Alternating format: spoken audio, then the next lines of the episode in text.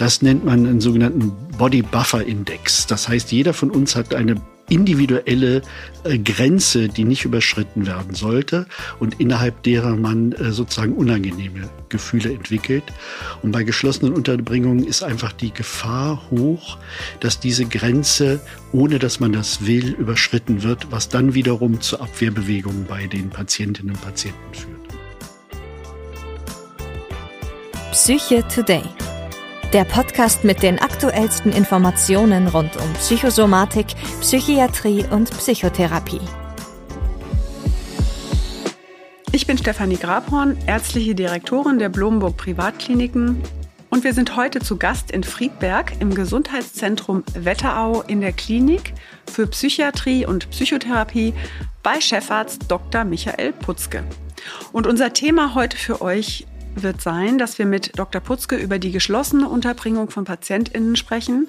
Dabei werden wir natürlich die Frage stellen, wann ist es wirklich nötig, PatientInnen unterzubringen in einer geschlossenen Einrichtung? Und vor allem, wie geschlossen und eingesperrt muss denn diese Maßnahme eigentlich erfolgen? Und was bedeutet eigentlich der seltsame Begriff offen geschlossen untergebracht? Herr Dr. Putzke, danke, dass wir Sie heute hier besuchen dürfen. Ja, guten Tag. Vielen Dank auch, dass Sie hier sind. Herr Dr. Putzke, würden Sie sich für unsere ZuhörerInnen einmal vorstellen kurz? Ja, gerne. Mein Name ist äh, Dr. Putzke, wie Sie schon gesagt haben. Ich habe nach dem Studium der Medizin und ich habe noch ein bisschen Politikwissenschaften und Sozio Sozialwissenschaften studiert, dann meine Ausbildung zum Facharzt für Psychiatrie und Psychotherapie absolviert, bin Psychoanalytiker und Gruppenanalytiker geworden und habe hier das Glück gehabt, vor 20 Jahren mit diese Klinik aufbauen und gestalten zu können und bin seit wo, 15 Jahren jetzt Chefarzt hier. Ja, vielleicht können Sie mir dann auch kurz mal zusammenfassen, was das hier eigentlich für eine Einrichtung ist, so im Sinne, was, was, was leiten Sie seit 15 Jahren hier genau? Wir sind eine Versorgungspsychiatrie, äh, die einen Landkreis von etwa 200.000 Einwohnern äh, versorgt. Der Landkreis selber hat 30.000 Einwohner, das ist die Wetterau. Und äh, mit einer Nachbarklinik in Büdingen teilen wir uns sozusagen den Versorgungsauftrag. Versorgungsauftrag bedeutet, dass Menschen hierher kommen, die sozusagen mit und gegen ihren Willen äh, kommen. Wir haben insgesamt äh, 80 Betten. Wir haben zwei tagesklinische Behandlungsangebote in ähm, Süden, in Bad Vilbel und im Osten in Bad Salzhausen. Ihr Intro war insofern ähm, etwas überraschend, weil wir ja gerade das Gegenteil machen, nämlich offene Psychiatrie beziehungsweise psychiatrische Erkrankungen durchgehend mit offenen Türen behandeln. Mhm.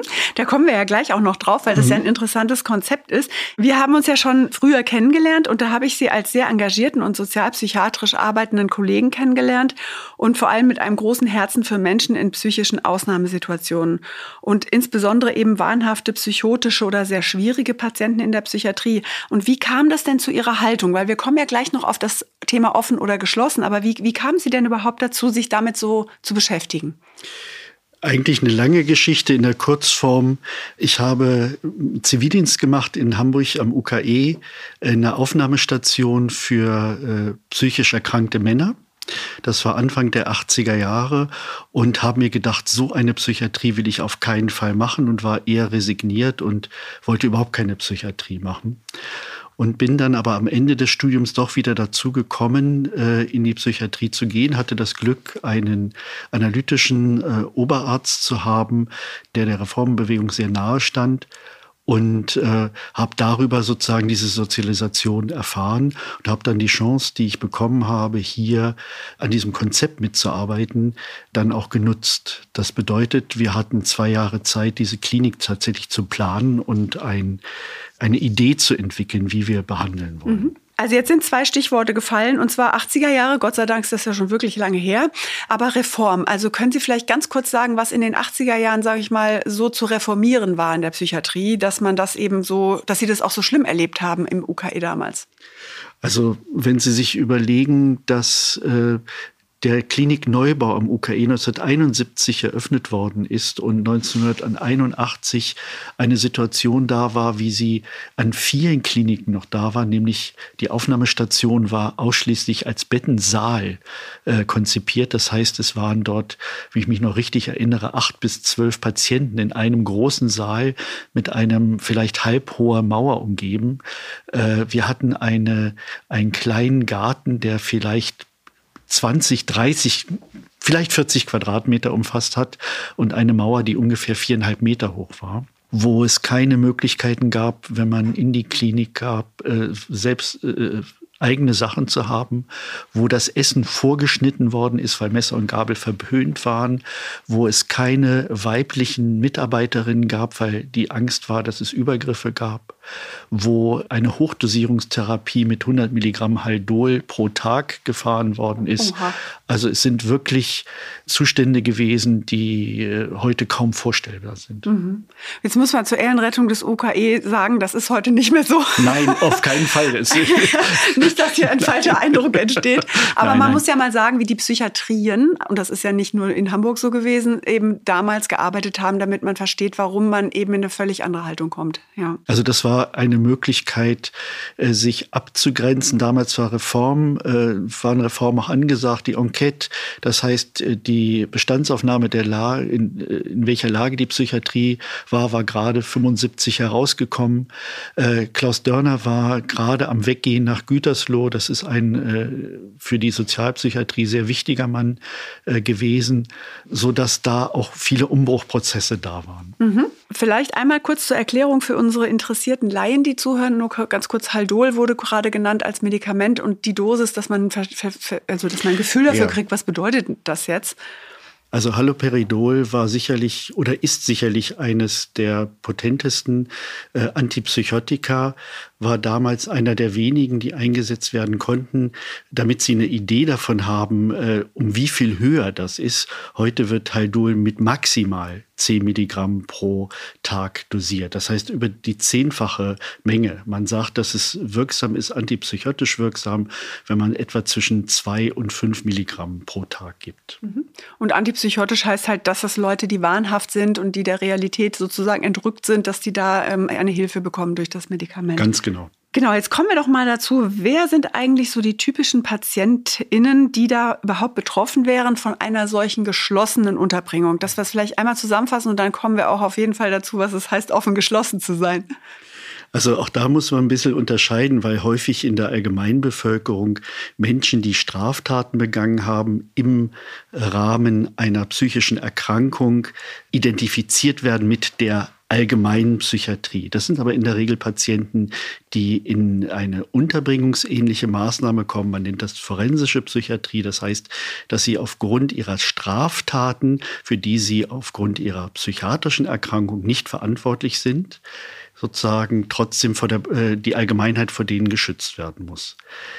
Wir reden, wenn wir in der allgemeinen Psychiatrie von Unterbringungen reden, dann davon, dass Menschen aufgrund ihrer psychiatrischen Erkrankung für sich und oder für andere eine Gefahr darstellen, sei es unmittelbar, dass sie beispielsweise äh, suizidal sind, sei es mittelbar, dass sie sich bedroht fühlen und aus dieser Bedrohung heraus dann andere angreifen und oder verletzen. Mhm. Also so sich selbst gefährden könnten oder andere gefährden Ganz könnten. genau, das ist der Oberbegriff, völlig richtig. Ja. Mhm.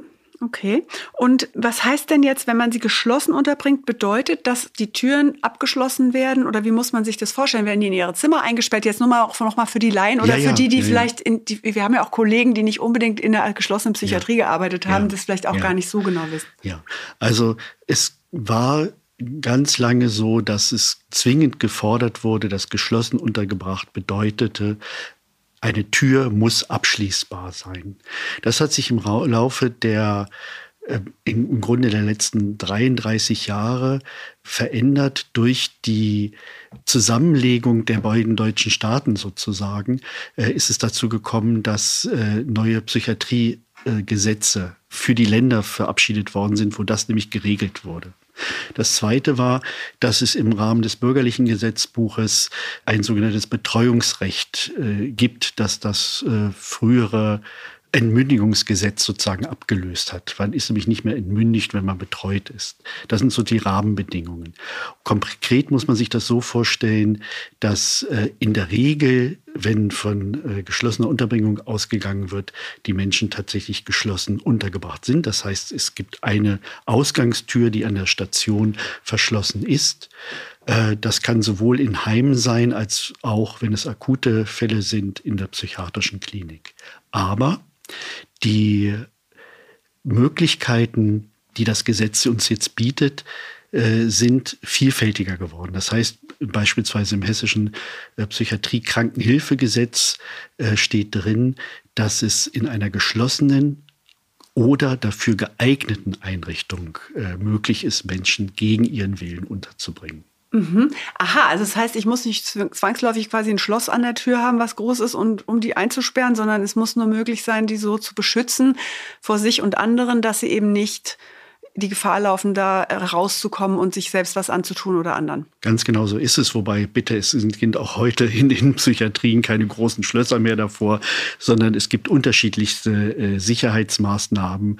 Beispielsweise gibt es die Möglichkeit, dass man am Handgelenk ein, ein Armband trägt, gerade für demenzerkrankte Patienten, wo dann ein Alarm ausgelöst würde, wenn der oder die durch bestimmte Türen ginge. Ne? Also da gibt es ganz äh, differenzierte Sachen. Mir fällt eine andere Klinik ein, die sozusagen einen kleinen Akutbereich hat in einer normalen Station von vielleicht 20 Betten, wo sechs äh, Plätze sozusagen beschützte Plätze sind, die im Rahmen der Akuität der Patienten tatsächlich dann äh, auch verschlossen werden können, dieser Bereich. Mhm. Ja. Okay, also das heißt, dass es jetzt mal aus der Patientinnensicht so ist, dass man sich eigentlich nicht so eingesperrt fühlt, dass man sich freier bewegen kann, dass es nicht dieses Gefühl gibt, da ist überall eine, ich gehe dauernd an verschlossenen Türen rütteln. Klares Jein. Also, ähm, weil es gibt Untersuchungen darüber, dass allein dieses Bewusstsein davon, dass eine Tür geschlossen ist, dazu führt, dass äh, sozusagen Gewalt sich erhöht auf den Stationen.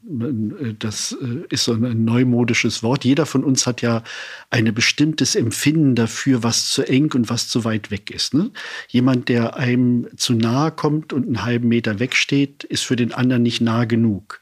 Das nennt man einen sogenannten Body Buffer Index. Das heißt, jeder von uns hat eine individuelle äh, Grenze, die nicht überschritten werden sollte und innerhalb derer man sozusagen unangenehme Gefühle entwickelt. Und bei geschlossenen Unterbringungen ist einfach die Gefahr hoch, dass diese Grenze, ohne dass man das will, überschritten wird, was dann wiederum zu Abwehrbewegungen bei den Patientinnen und Patienten führt. Mhm. Das führt uns ja jetzt ganz gut zu dem Punkt, was heißt denn jetzt dann offen geschlossen? Weil Sie haben ja jetzt gerade gesagt, dass Sie hier anders arbeiten und das ja auch lange geplant wurde. Und vielleicht gehen wir auf das offen geschlossen mal ein, weil das ist ja ein merkwürdiger Begriff eigentlich. Es gibt ganz viele Kliniken, die partiell offen sind oder partiell geschlossen, je nach Sichtweise, wo von geschützten Pas äh, äh Stationen gesprochen wird. Wir haben im Vorfeld der Planung dieser Klinik lange, lange darüber diskutiert, weil wir alle sozusagen geschlossen sozialisiert worden sind. Also alle Mitarbeiterinnen und Mitarbeiter waren auf geschlossenen Stationen. Ich habe vorher äh, in meiner Ausbildung fünf Jahre Akutpsychiatrie auf einer geschlossenen Station absolviert und weiß, was das sozusagen bedeutet. Und mein Vorgänger als äh, Chef äh, war so, dass er ganz viele Einrichtungen kannte und deshalb äh, gesagt hat, äh, wir versuchen das nach langen Kämpfen, weil wir haben natürlich immer die Horrorszenarien vor, vor Augen gehabt und haben dann uns äh, dazu entschlossen, komplett offen zu sein. Das heißt, Menschen zu behandeln, die gegen ihren Willen hier sind, mit offenen Türen äh, zu behandeln und haben damit insgesamt sehr gute Ergebnisse erzielt bisher über die letzten jetzt 20 Jahre. Dieses Jahr sind 20 Jahre. Mhm. Und was wären jetzt die Vorteile? Weil man, also außer das haben wir eben mit dem Body Buffer Index schon erklärt, aber was, was gibt es für Vorteile sowohl für die Patientinnen wie auch für die MitarbeiterInnen? Es ist ganz erstaunlich. Für die Menschen, die sozusagen zu uns kommen, fällt zunächst äh, die relativ ruhige, entspannte Atmosphäre auf. Das wirkt natürlich auch auf die Patienten zurück. Nach fünf, sechs Wochen, da haben wir alles erlebt. Also Menschen, die sich versucht haben, aus dem Fenster abzuseilen, weil sie sozusagen nicht mehr daran dachten, dass die Tür offen ist und sie ja anders daraus gehen könnten, äh, haben wir eigentlich keine Zeit gehabt, wo wir diese geschlossenen Türen zurückgewünscht haben. Für Menschen, die hier anfangen, vorher keine Psychiatrieerfahrung haben, ist das äh, völlig normal inzwischen.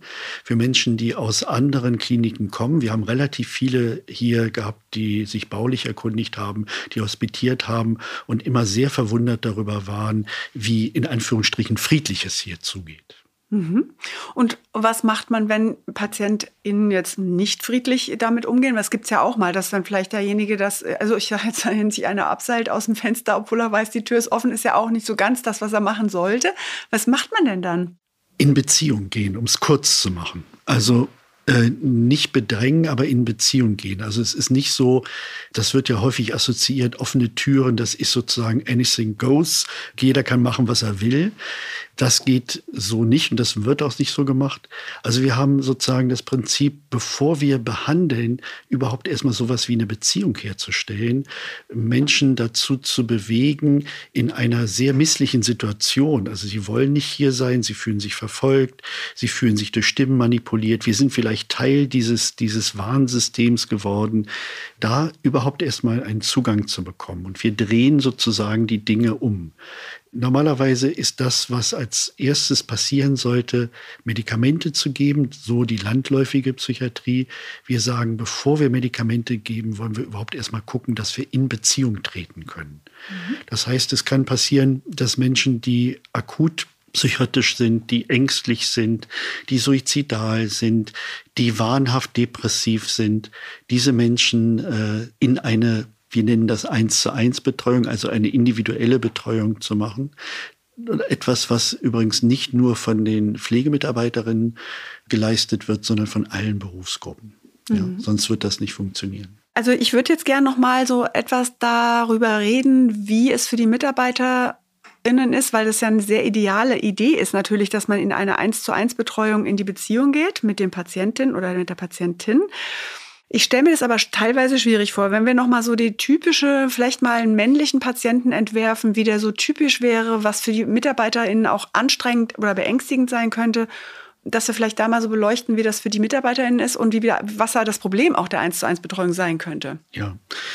Also genau das ist es. Wir sind ja keine sozusagen bessere Psychiatrie in dem Sinne, sondern wir machen mehr oder weniger dasselbe mit etwas anderen Methoden wie ganz viele andere Kliniken auch. Ähm, wenn ich mir einen, sozusagen einen Patienten vorstelle, der zunehmend entgrenzt psychotisch. Das bedeutet, dass er zunehmend das Gefühl hat, dass alle auf ihn schauen, dass Stimmen ihm bedeuten, dass er bestimmte Dinge tun muss etc. Dann ist das ein Mensch, der in der Regel als Grundaffekt sehr viel Angst hat.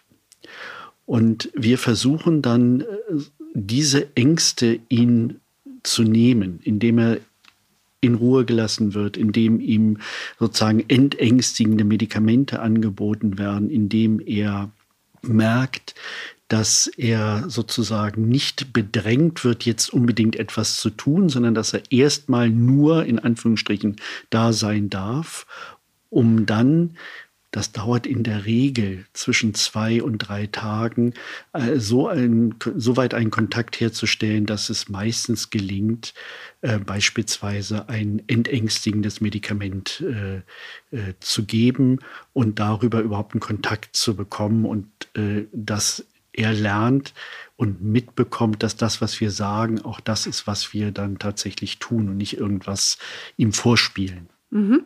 Also die, die Angst, das ist ja vielleicht etwas, wo ich mir vorstellen könnte, also wahnhafte Ängste, der baut vielleicht ein Warnsystem um sich auf, hört Stimmen, baut vielleicht auch die MitarbeiterInnen da ein und, und denkt, die wollen ihm alle was mhm. Böses oder so. Das kann ich mir gut vorstellen, dass in der Angst man das noch ganz gut aushalten kann als Mitarbeiter. Man hat dann Mitleid, Mitgefühl, denkt sich, der Arme, der versteht mich nicht, der hat da eben seine wahnhaften Symptome. Jetzt kann sich das ja in der Angst aber auch umdrehen. Also der wird wütend, der wird aggressiv, der denkt, man wird, man will ihn bedrohen. Und wenn das jetzt ein ausgewachsener Mann ist und da sitzen zwei nette Damen, die da vielleicht als Mitarbeiterin eins zu eins Betreuung machen sollen, als Ärztin und als Pflege, Wie, wie wird das dann, wie soll man damit umgehen in dem offenen Bereich? Also ich könnte mir vorstellen, die Haltung wäre dann, der muss erstmal weggeschlossen werden, der macht uns Angst. Also jetzt im schlimmsten Fall. Ja, also natürlich machen Menschen auch Angst die in solchen Situationen sind. Meistens spüren wir die Angst des Patienten und die ist manchmal ziemlich schwer zu ertragen. Es gibt aber äh, für jeden von diesen Mitarbeitern, von unseren Mitarbeitern, ähm, Deeskalationstrainings, wo genau diese Situationen durchgespielt werden, die genau wie Reanimationen auch in Krankenhäusern regelhaft äh, geübt werden und auch vermittelt werden. Und äh, das ist der Vorteil vielleicht dieses, dieses Baukörpers, den wir haben. Wir können natürlich relativ schnell auch tatsächlich Hilfe dazu holen, wenn wir die brauchen. Mhm. Ja? Aber das ist ein Problem. Das ist tatsächlich ein Problem, was die letzten vielleicht fünf, sechs Jahre bei uns, aber eben auch bundesweit zugenommen hat, nämlich die Eskalationsstufen von Menschen, die Gewalt ausüben in der Psychiatrie, ist deutlich nach unten gegangen. Also es wird häufiger Gewalt ausgeübt. Wir haben Statistiken darüber, aber auch da ist es so, da sind wir nicht sozusagen die Ausnahme, sondern eher auch die Regel, dass wir, wenn wir vorher wir hatten schon immer wenig Übergriffe, auch jetzt immer noch wenig Übergriffe, deutlich weniger als es im Mittel ist. Aber wir hatten vielleicht vorher im Jahr fünf, sechs und die haben sich verdoppelt, also zehn, zwölf äh, äh, Übergriffe, wobei Übergriff für uns auch nicht unbedingt äh, körperliche Gewalt bedeutet, ne? mhm. sondern es kann auch verbale Gewalt sein, Androhung von Gewalt. Mhm. Ja.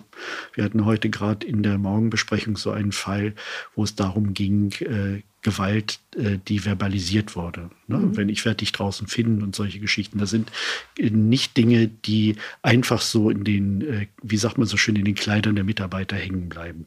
Dafür bedarf es der Supervision, der Unterstützung, das auch einordnen zu können. Mhm. Jetzt haben wir ganz viele Begriffe gehabt, eben wir haben Deeskalationstraining gehabt. Reanimation heißt übrigens Wiederbelebung, nur für alle. Aber und wir haben natürlich jetzt auch noch, was hatten wir eben am Schluss gesagt? Der letzte Satz, ach, Supervision. Also vielleicht vielleicht machen wir ganz kurz mal einen kleinen Exkurs dahin. Was heißt denn Deeskalationstraining und warum müsste ich das als Mitarbeiter überhaupt beherrschen in einem solchen Umfeld? Ja, genau.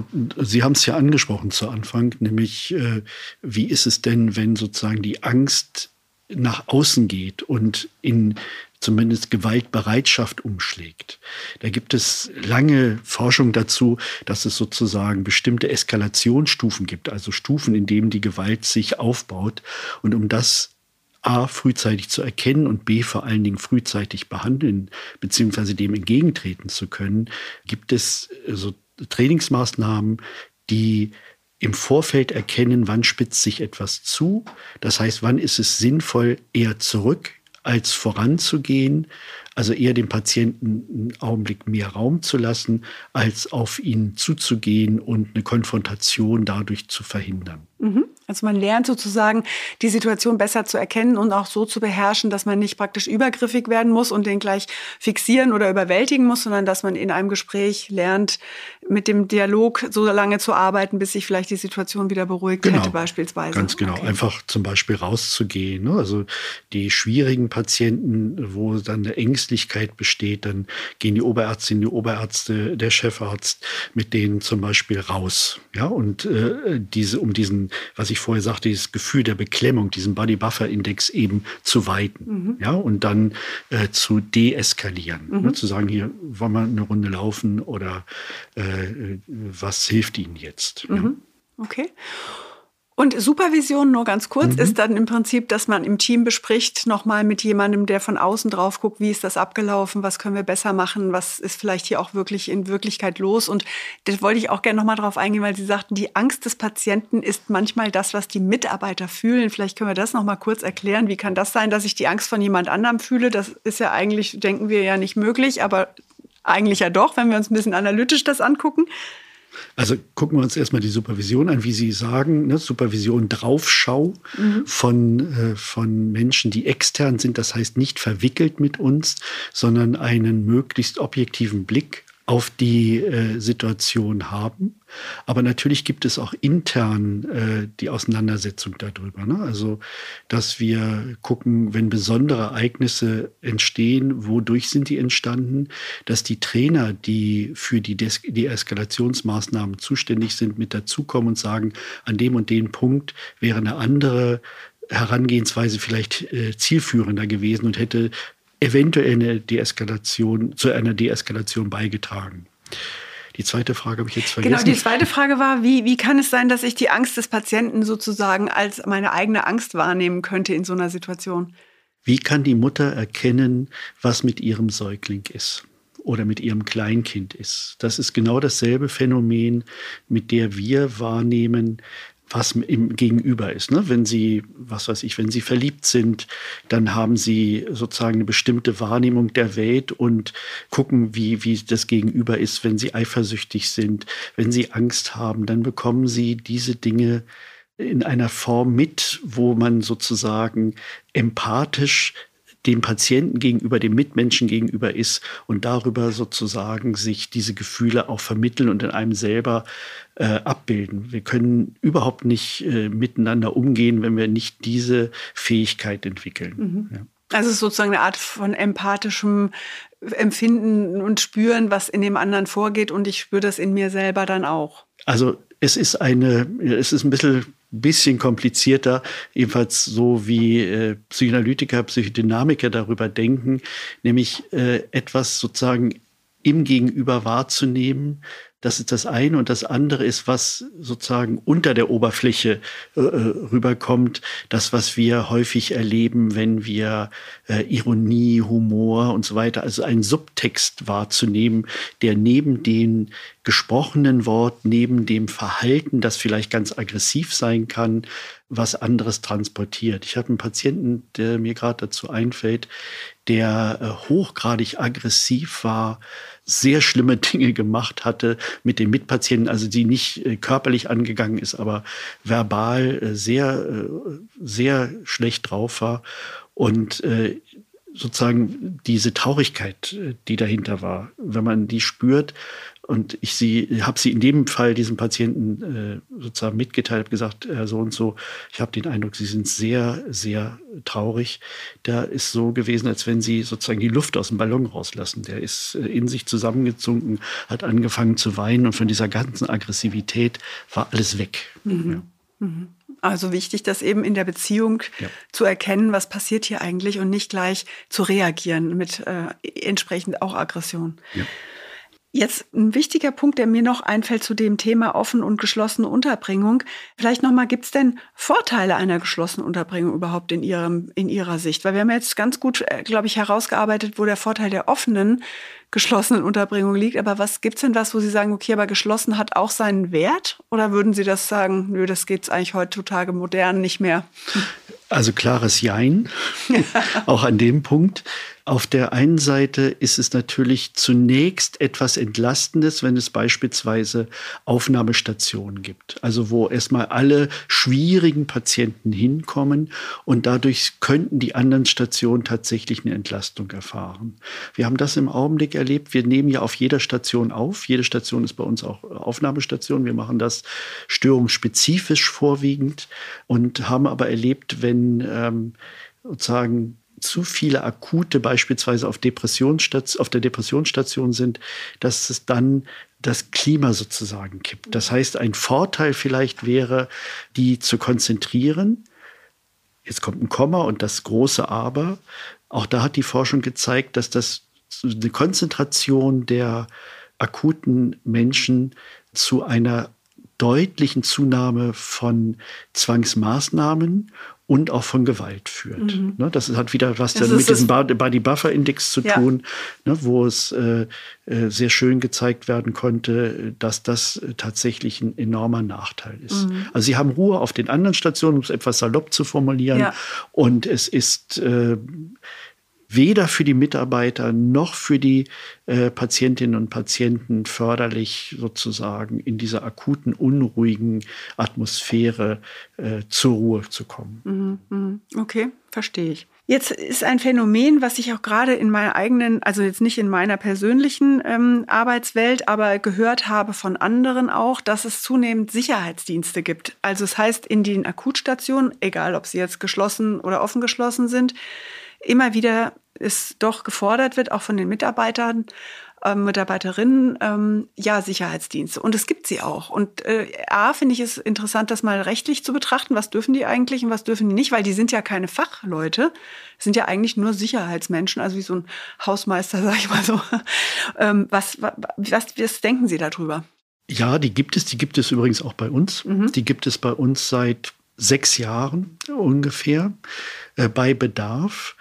Die sind damals entstanden, weil es relativ einen großen Mangel an Pflegemitarbeiterinnen gab.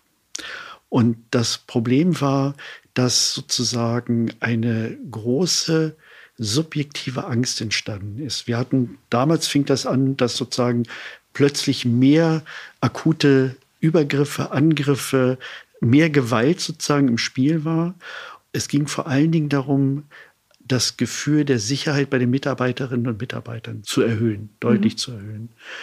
Das hat, und da haben Sie völlig recht, und das ist auch unsere sozusagen Kritik, wo wir gucken, jetzt, wo wir wieder gut besetzt sind, was die Pflegemitarbeiterinnen und Mitarbeiter angeht, tatsächlich wieder zurückführen. Das ist natürlich mit Widerständen verbunden, weil aus meiner Sicht gehören die qualifiziertesten MitarbeiterInnen an die äh, akutesten Patienten. Und äh, häufig ist es so, aber dass äh, genau das durch den Sicherheitsdienst verhindert wird. Und äh, da finde ich, äh, gibt es bisher bei uns zumindest noch keine gute Lösung.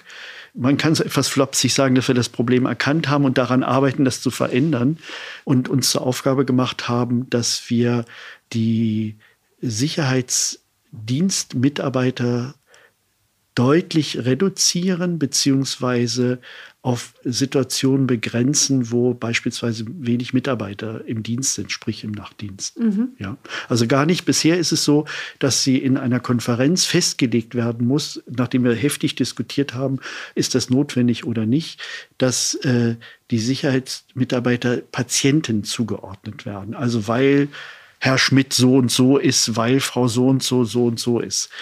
Deshalb brauch, äh, brauchen wir im Augenblick einen Sicherheitsdienstmitarbeiter.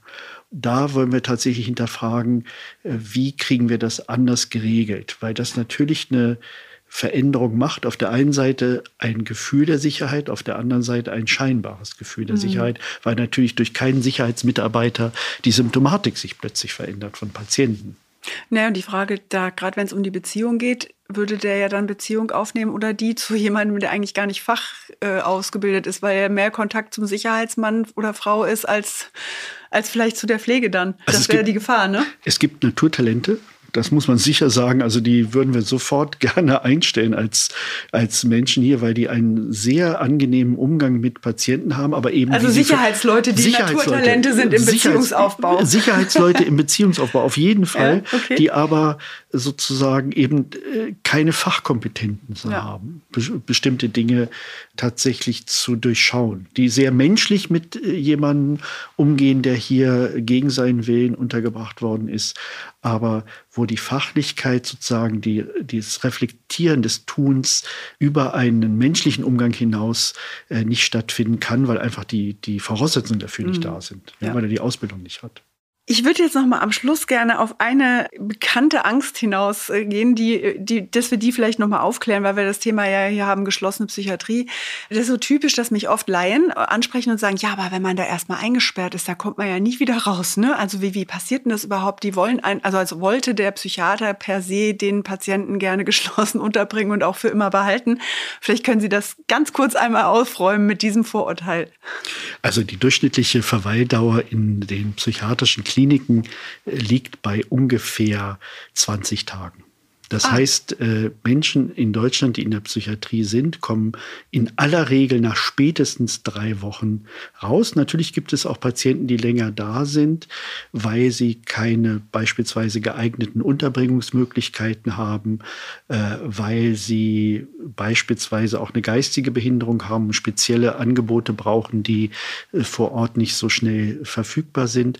Aber in aller Regel haben wir ein hohes Interesse daran, die Menschen auch relativ schnell wieder in das Umfeld sozusagen zurückzuführen. Mhm. Und vor allem die geschlossene äh, Unterbringung ist ja nicht unbedingt immer so lang. Die sind ja dann auch teilweise offen. Also das heißt einfach freiwillig genau, noch eine Weile ganz da. Ganz genau. Also wir haben eine ganz gute Statistik von den untergebrachten äh, Menschen sind etwas über die Hälfte muss nicht mehr nach diesem ersten Tag, zunächst ist eine Unterbringung nach dem Psych-KHG, Psychisch Krankenhilfegesetz in Hessen, äh, für 24 Stunden da. Und innerhalb dieser 24 Stunden regeln sich die überwiegende Anzahl der Fälle. Also es muss weniger weiter untergebracht werden, als so landläufig gedacht mhm. wird. Also das heißt eben genau, wenn man da 24 Stunden untergebracht war, ist man in der Regel danach eigentlich wieder ein freier Mensch oder äh, zumindest die meisten. Wenn die Voraussetzungen empfallen, äh, ist das so. Die meisten würde ich jetzt nicht sagen, ich versuche äh, krampfhaft nach der Statistik in meinem Kopf, aber ich finde sie jetzt mhm. sozusagen nicht. Das heißt, ich will da nichts äh, ja, ja. Falsches sagen. Ja, aber mir geht es ja darum, dass das Interesse natürlich der Psychiatrie nicht ist, die Leute lange unterzubringen und geschlossen, sondern eher schnell wieder in den offenen Bereich, also heißt freiwilligen Bereich und dann auch möglichst auch wieder in die Umwelt. Ne? Also die entlassen. Diskussion ist ja, dass wir viel zu wenig Plätze für Menschen haben. Das sehen wir nicht so, sondern wir sind dabei auch zu zunehmend zu ambulantisieren. Mhm. Wir sind ja in so einem Modellprojekt drin mit 15, 16 anderen Kliniken in Deutschland, die versuchen auch aufsuchend sozusagen zu verhindern, dass Menschen mit einer akuten psychiatrischen Erkrankung überhaupt in die Klinik müssen, mhm. sondern wir versuchen das ambulant zu regulieren. Mhm. Ja. Dazu haben wir übrigens auch einen sehr interessanten Podcast gemacht zur aufsuchenden Behandlung. ja, vielen Dank erstmal dafür. Jetzt würde ich noch mal zu unserem Buchtipp überleiten. Buchtipp. Ja, ich habe mir lange überlegt, was sinnvoll wäre. Und dann habe ich mir gedacht, das Buch vorstelle, was äh, ich den Mitarbeiterinnen und Mitarbeitern, die hier zu der Einführung kommen, den wir machen, wo wir so ein bisschen unsere Haltung erklären, am Ende äh, schenken. Und das ist eine äh, Frau, die zwischen ihrem 17. und 29. Lebensjahr äh, akut psychotisch erkrankt war, ganz viele äh, Suizidversuche unternommen hat und das sehr ausführlich beschreibt, ihre Zeit in der Psychiatrie. Danach mit den Halluzinationen aufgehört hatte und äh, Psychologie studierte und inzwischen lange, lange Jahre schon als Psychologin arbeitet. Sie hat zwei Bücher geschrieben. Also erstmal die Autorin heißt Arnhild Lauweng das ist eine Norwegerin, wie man es spricht. Und sie hat zwei Bücher geschrieben. Das eine über ihre Schizophrenie. Das heißt, Morgen bin ich ein Löwe wie ich die Schizophrenie besiegte. Und das zweite ist Nutzlos wie eine Rose. Das hat sie untertitelt ein Plädoyer für die Menschlichkeit in der Psychiatrie. Ich finde es deshalb so gut, weil sie nichts beschönigt. Es gibt auch Gewalt in der Psychiatrie. Fixierungen, die so auch erlebt werden, aber gleichzeitig auch sagt, es war gut, dass ich damals so gehalten worden bin. Und ich finde das, äh, wie sie das macht, ein sehr differenziertes Bild, um sich über die psychiatrischen Situationen ein Bild zu machen. Da ist dieses ähm, nutzlos wie eine Rose eigentlich gut, weil es so Episoden beschreibt. Mhm. Okay. So, und dann nochmal für unser Wissenskontor vielleicht eine Studie. Tipp aus unserem Wissenschaftskontor. Ja, es gibt eine Zusammenfassung von Studien. Äh, die Ordinaria für äh, Erwachsenenpsychiatrie an der Uniklinik in Bern war vorher an der Charité in Berlin, äh, Undine Lang. Die hat ein Buch geschrieben, Innovative Psychiatrie mit offenen Türen. Die hat sich ganz viel mit Zwängen und Zwangsbehandlungen in der Psychiatrie auseinandergesetzt Und äh, dieses Buch ist zwar schon ein bisschen älter, zeigt aber viele Studien und ansonsten kann man ohne Probleme auf ihre Seite in der, Bas äh, in der Uni in Basel gehen. Dort sind eine ganze Reihe von Artikeln von ihr und nicht nur von ihr verlinkt. Mhm. Okay, vielen Dank. Ja, und dann noch eine persönliche Frage. Was machen Sie denn eigentlich, weil es ist ja schon ein sehr anstrengendes, ähm, sage ich mal, Aufgabenfeld, in dem Sie sich bewegen. Und nicht nur, dass Sie sich um die ganzen Patienten kümmern müssen, sondern auch um die Mitarbeiter. Das ist auch nicht so ganz leicht manchmal, glaube ich. Wie machen Sie denn dann für sich sozusagen die Entspannung? Persönliche Frage. Ich bin früher über Jahre über Silvester immer auf eine Skihütte gefahren und habe Entspannung tatsächlich gehabt, indem ich für 20, 25 Menschen Kartoffeln geschält habe und äh, Möhren und Eintopfe oder was auch immer gekocht. Also äh, heute mache ich das eher im kleineren Rahmen und äh, ich bin gerne und häufig in der Küche, um sozusagen äh, was Kreatives, mich, äh, mich da mit was Kreativem zu beschäftigen, wie in einem Kochen. Und ich habe hohen Respekt vor diesen Künstlern, die das äh, viel, viel besser können als ich. Okay, vielen, vielen Dank. Ja, danke schön, Herr Dr. Putzke, dass wir heute hier sein durften. Und äh, vielen Dank für dieses sehr interessante Gespräch. Ich danke Ihnen auch.